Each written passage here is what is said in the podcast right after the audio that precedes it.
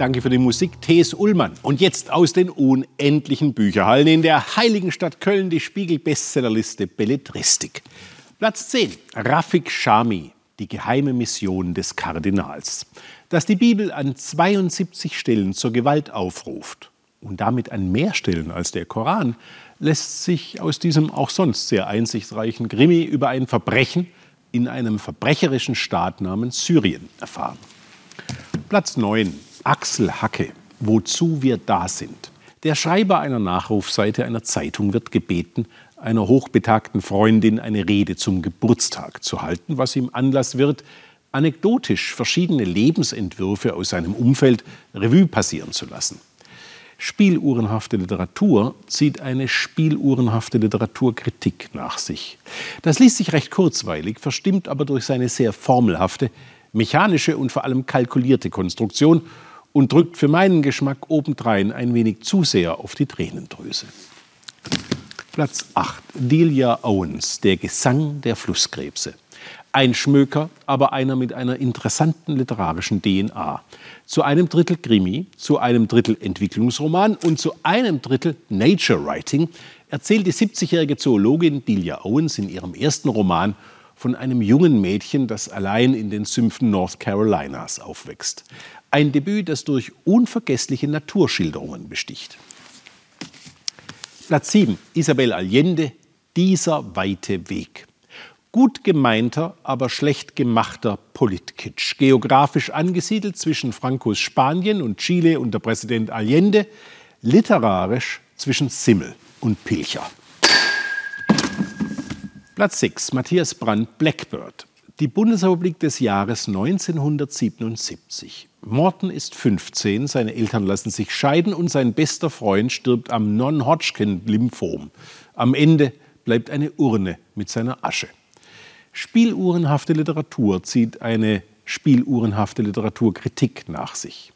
Das liest sich recht kurzweilig, verstimmt aber durch seine sehr formelhafte, mechanische und vor allem kalkulierte Konstruktion und drückt für meinen Geschmack obendrein ein wenig zu sehr auf die Tränendrüse.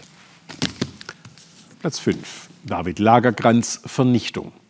Noch mehr Politkitsch, diesmal in der skandinavisch-politisch korrekten Thrillerfassung.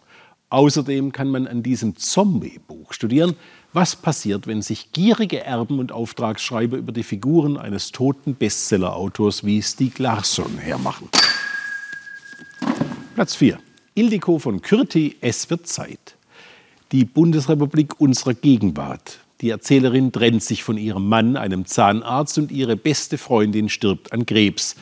Am Ende bleibt eine Urne mit ihrer Asche. Spieluhrenhafte Literatur zieht eine spieluhrenhafte Literaturkritik nach sich. Das liest sich recht kurzweilig, verstimmt aber durch seine sehr formelhafte, mechanische und vor allem kalkulierte Konstruktion und drückt für meinen Geschmack obendrein ein wenig zu sehr auf die Tränendrüse. Platz 3. Ursula Posnanski, Erebos 2. Geheimdienste arbeiten längst mit den Mitteln, die die künstliche Intelligenz Erebos in diesem Buch einsetzt, um die Spieler eines Computerspiels zu manipulieren. Kontrolle und fortlaufende Ortung, Abhörung, gefälschte Nachrichten aller Art, Desinformation. Besonders gut gelingen Posnanski die Schilderungen, wie die virtuelle Wirklichkeit des Spiels auf die reale zurückschlägt, wie das Smartphone plötzlich zum Feind wird. Was Stephen King in den 80er Jahren der Horrorclown Es war, sind Ursula Posnanski die Displays unserer Rechner. Ihr gelingt ein spannendes Jugendbuch mit hoher Technikaffinität, kein geringes Kunststück. Natürlich ist das literarisches Junkfood, aber auf erfreulichem Niveau. Platz 2. Jo Nesbø Messer. Ein unerträglich ausgewalzter norwegischer Gewaltporno, schon der zwölfte um den Ermittler Harry Hole, der in diesem Buch in Alkohol und Selbstmitleid zerfließt. In Nesbös literarischem Kosmos reden Töchter, die gerade ihre Mütter erstochen haben, so über diese. Hasse diese Scheißhure, ich hätte noch öfter zustechen sollen, ich hätte ihr das Gesicht zerfetzen sollen, auf das sie so verflucht stolz war. Wäre eine schöne Geste vom Gastland Norwegen, einen Container auf der diesjährigen Frankfurter Buchmesse aufzustellen, wo man diesen Mist klimafreundlich entsorgen kann.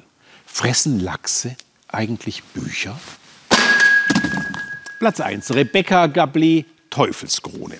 Meine Brüder zu lieben fällt mir wesentlich leichter, wenn sie tot sind, lässt Rebecca Gablé Prinz John in ihrem historischen Roman sagen. Diese Figur, der abgründige, versoffene und gewalttätige Bruder von Heinrich Löwenherz, gelingt ihr besonders gut in ihrem zwar konventionell, aber sehr sorgfältig gebauten Schmöker. Nach der Lektüre der 926 Seiten fühlt man sich zwar wie nach drei Tagen im Sattel, hat dafür aber einen lebendigen Einblick in die Welt des 13. Jahrhunderts genommen.